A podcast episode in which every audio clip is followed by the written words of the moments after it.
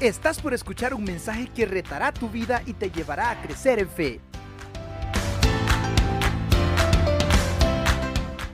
En esta ocasión quiero llevar una reflexión acerca de una necesidad muy profunda que hay en muchas personas y muchas familias en nuestro país y seguramente alrededor del mundo.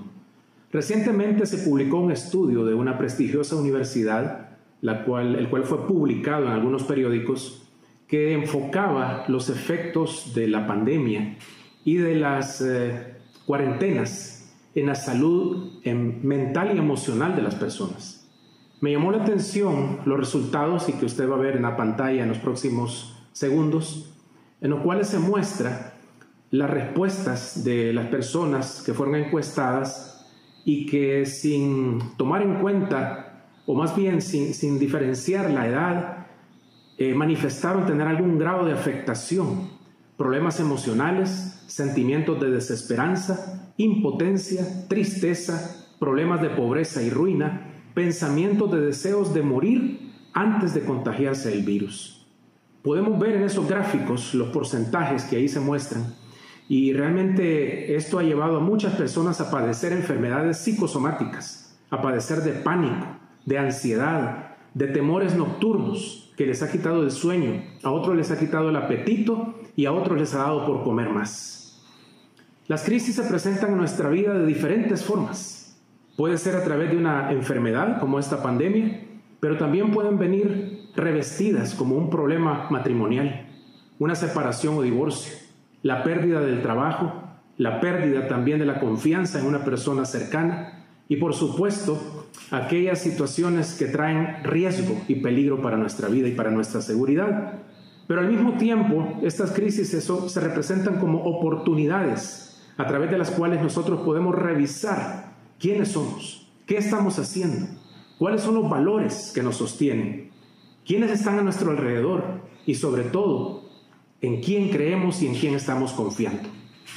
A veces los cristianos evangélicos, cuando otras personas sufren, tendemos a ser un poco superficiales y no somos muy eh, sensibles al dolor que las personas están pasando.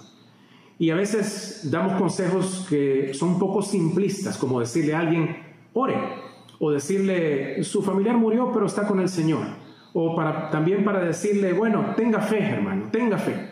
Y no hay nada de malo con la palabra de Dios o con la oración o con la fe. Pero generalmente las personas que están enfrentando una crisis y están en estado de shock, sus emociones están totalmente eh, superficiales y es muy difícil que puedan escuchar o entender cualquier consejo.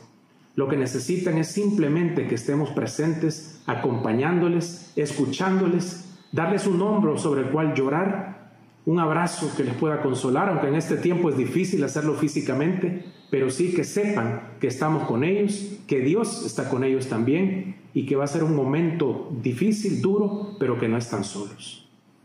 Quiero que me acompañen en oración porque vamos a ir a la palabra del Señor para ver la vida de un gran hombre de Dios, un siervo poderoso en palabra y en obra, pero que pasó por crisis emocionales y espirituales en su vida. Vamos a orar para pedir la guía del Espíritu Santo. Señor, queremos en esta noche agradecerte tu presencia, agradecer tu bondad, tu amor, el hecho de que siempre estás con nosotros, no importa, Señor, la tormenta por la que estemos pasando. Sabemos que en esa barca que estamos cruzando, en este mar tempestuoso, tú vas con nosotros, Señor, y lo que deseamos es pedirte que nos ayudes, que fortalezcas nuestra fe, que nos llenes de esperanza y que nos permitas ver un futuro lleno de amor, lleno de fe, lleno de victoria en Cristo Jesús.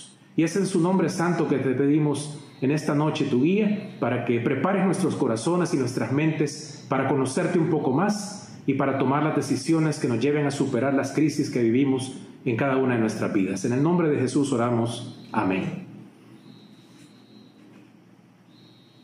En esta noche quiero que vayamos al primer libro de Reyes, si usted tiene su Biblia o si puede abrirla ahí en su tablet o en su celular en el primer libro de Reyes capítulo 19 y vamos a leer rápidamente del versículo 1 al 18. Dice así. Acab dijo a Jezabel la nueva, le dio a Jezabel la nueva de todo lo que Elías había hecho y de cómo había matado a espada a todos los profetas Entonces envió Jezabel a Elías un mensajero diciendo, Así me hagan los dioses y aún me añadan, si mañana a estas horas yo no he puesto tu persona como la de uno de ellos. Viendo pues el peligro, se levantó y se fue para salvar su vida, y vino a Berseba, que está en Judá, y dejó ahí a su criado.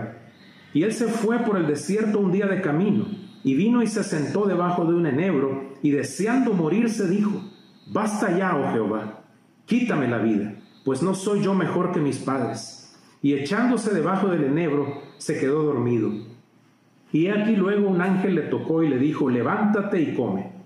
Entonces él miró y he aquí a su cabecera una torta cocida sobre las ascuas y una vasija de agua, y comió y bebió y volvió a dormirse. Y volviendo el ángel de Jehová la segunda vez le tocó diciendo, levántate y come, porque largo camino te resta. Se levantó pues y comió y bebió, y fortalecido con aquella comida, caminó cuarenta días y cuarenta noches hasta Oreb, el monte de Dios. Y ahí se metió en una cueva, donde pasó la noche. Y vino a él palabra de Jehová, el cual le dijo, ¿qué haces aquí, Elías?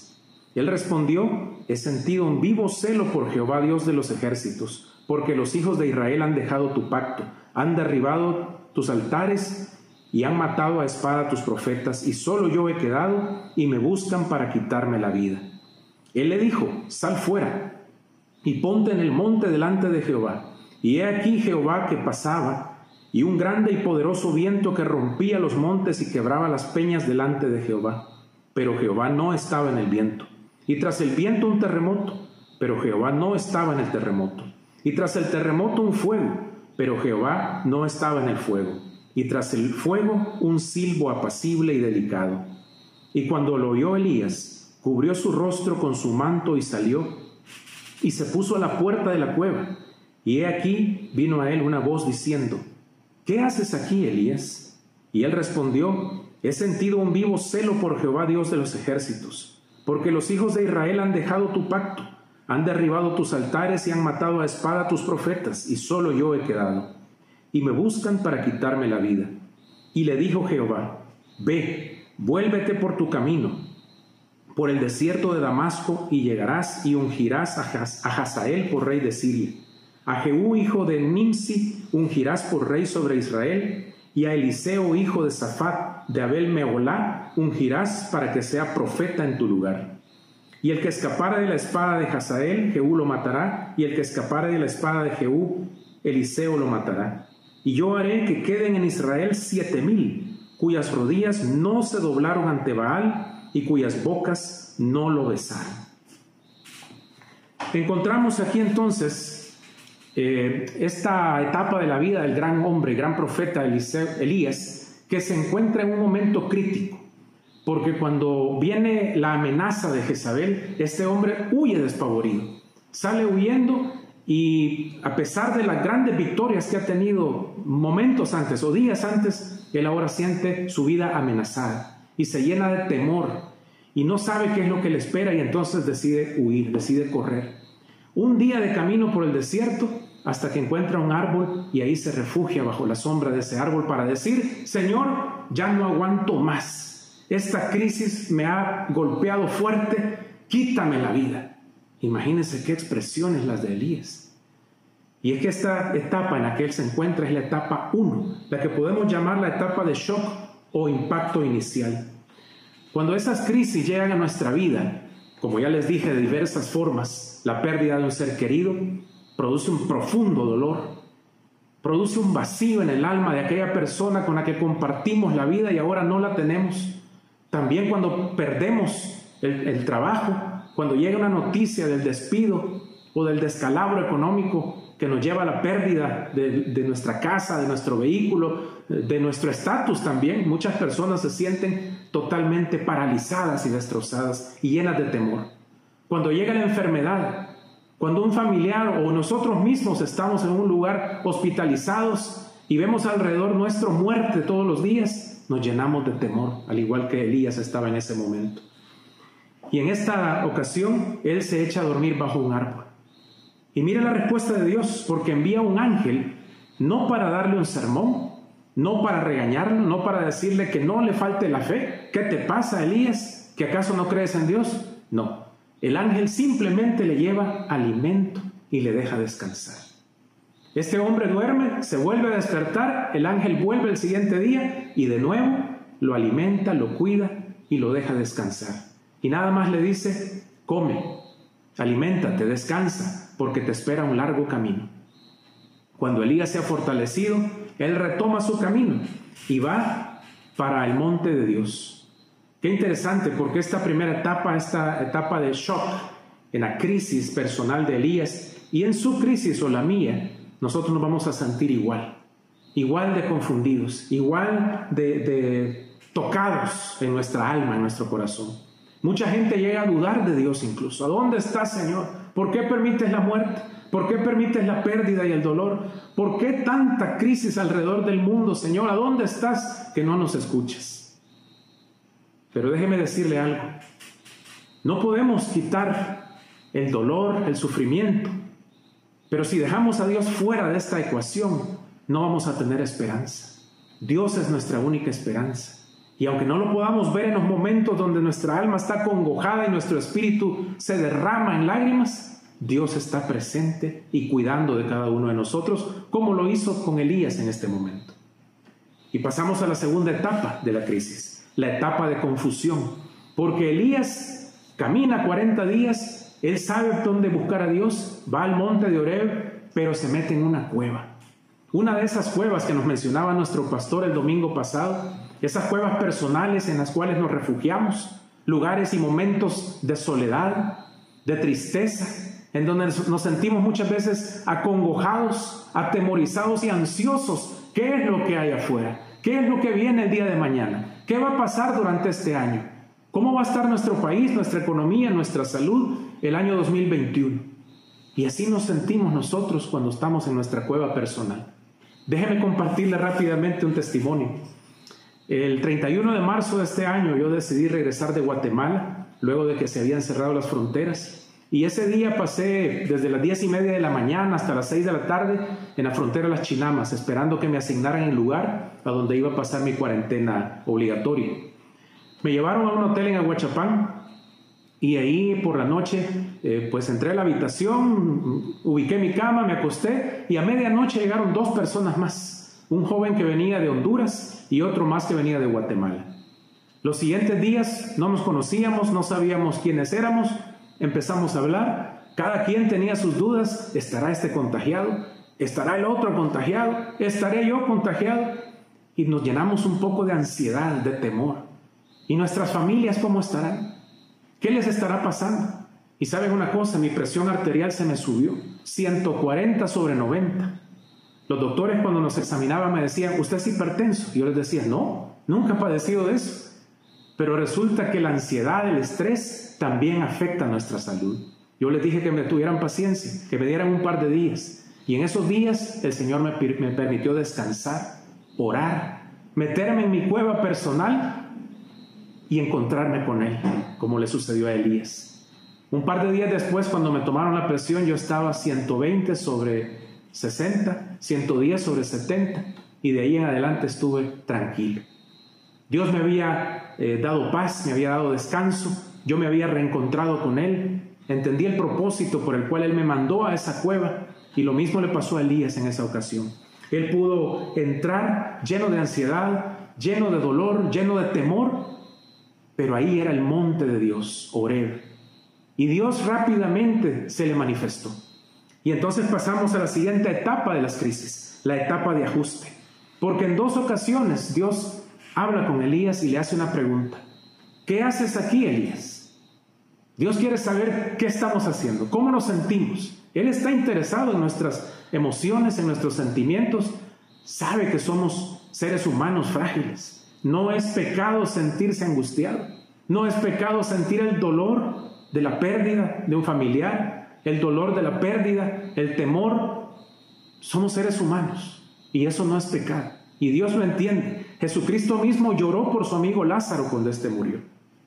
Así que Dios viene y le pregunta en dos ocasiones a Elías, ¿qué haces aquí, Elías? Y Elías la misma respuesta se la da en dos ocasiones. Y le dice, como podemos leer aquí en el, texto que acabamos de revisar, He sentido un vivo celo por Jehová, Dios de los ejércitos, porque los hijos de Israel han dejado tu pacto, han derribado tus altares, han matado a espada a tus profetas, y solo yo he quedado y me buscan para quitarme la vida.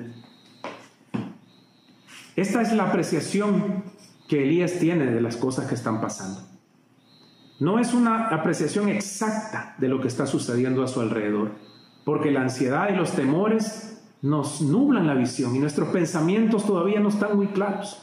Y esto le sucede a cualquiera cuando estamos pasando por pruebas y por tribulación. Pero Dios empieza a manifestarse. Y Elías sale de la cueva, a la puerta de la cueva, para observar lo que está pasando porque Dios le ha llamado para encontrarse con él. Y aquí vemos que pasa el terremoto, pasa el fuego, pasa el viento fuerte, pero Dios no está ahí. Dios se manifiesta en ese silbo apacible que trae paz y que trae calma. Y en esa calma, en ese reposo, Dios comienza a revelarse en nuestras vidas. Isaías 26, 3 dice, Tú guardarás en completa paz a aquel cuyo pensamiento en ti persevera, porque en ti ha confiado. Cuando nuestros pensamientos, cuando nuestras emociones las rendimos delante de Dios y nos encontramos con Él en nuestra cueva personal, entonces Dios nos da paz. Entonces Él se manifiesta en ese silbo apacible. Cuando ha pasado el momento del shock, cuando ha pasado la confusión, es el momento entonces de reencontrarnos con el Señor y de poner en orden nuestros sentimientos y nuestras emociones y nuestras ideas. Y si estamos ayudando a otras personas a superar crisis personales, tenemos que ser muy conscientes de eso. No podemos entrar a querer darle grandes sermones o explicaciones cuando están en shock, cuando sus emociones están al tope, cuando sus ideas están totalmente desordenadas. Tenemos que esperar este momento para que nos encontremos con Dios, para que les guiemos a encontrarse con Dios. El Señor es nuestro Salvador y Él es el que guarda en completa paz nuestros pensamientos. Y viene la cuarta y última etapa para el manejo de las crisis, la etapa de la reconstrucción. Fíjese qué interesante, porque Dios manda a Elías y le dice, Elías, vuélvete por tu camino, regresa y comienza a darle asignaciones. Vas a ungir reyes de Siria, de Israel, vas a ungir otro profeta que te va a sustituir y ahí le da un compañero que va a ser Eliseo y lo manda de regreso. Cuando dice la frase, vuélvete por tu camino, le está diciendo, retoma aquellas cosas que estabas haciendo retoma el ministerio el cual te asigné.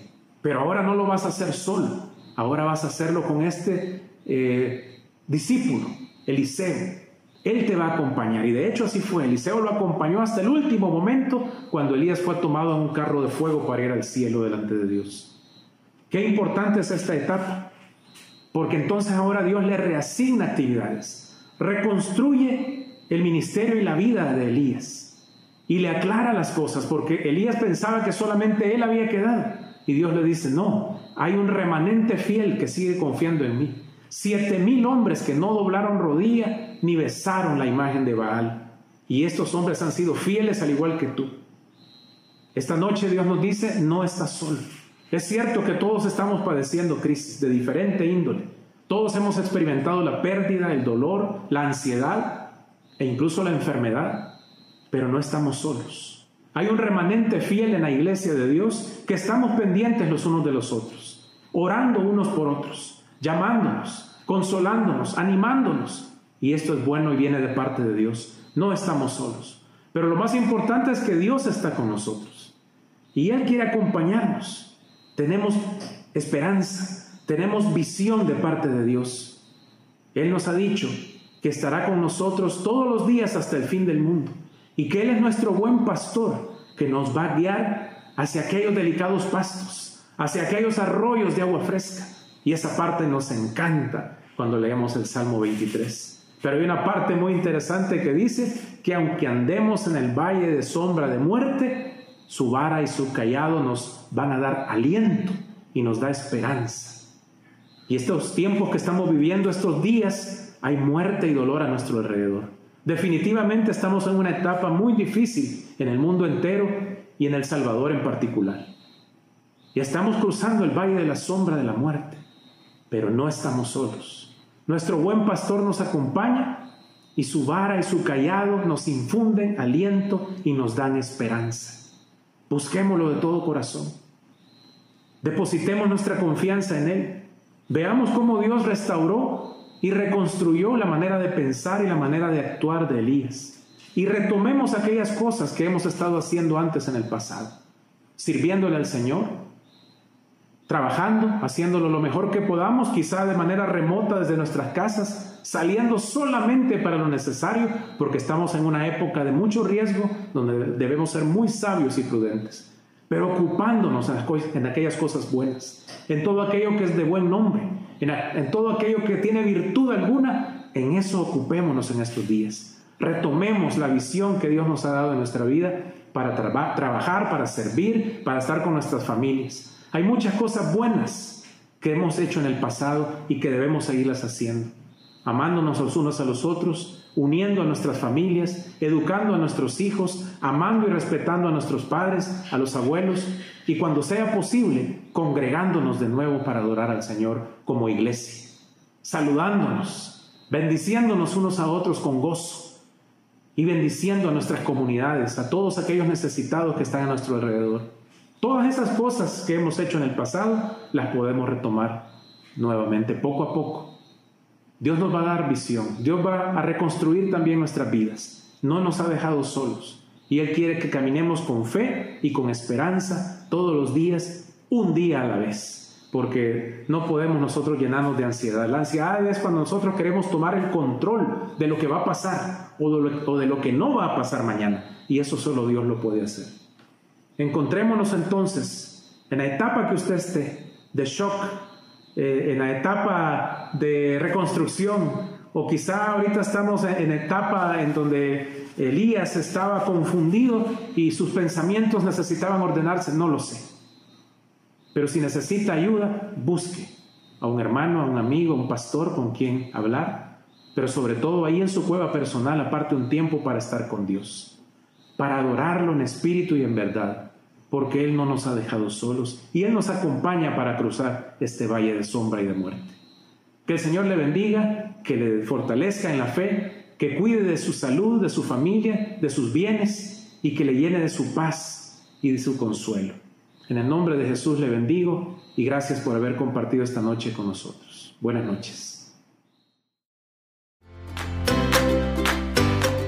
¿Estás listo para más? Acompáñanos presencialmente los miércoles a las 7 de la noche y domingos desde las 10 de la mañana. Somos Auditorio Cristiano.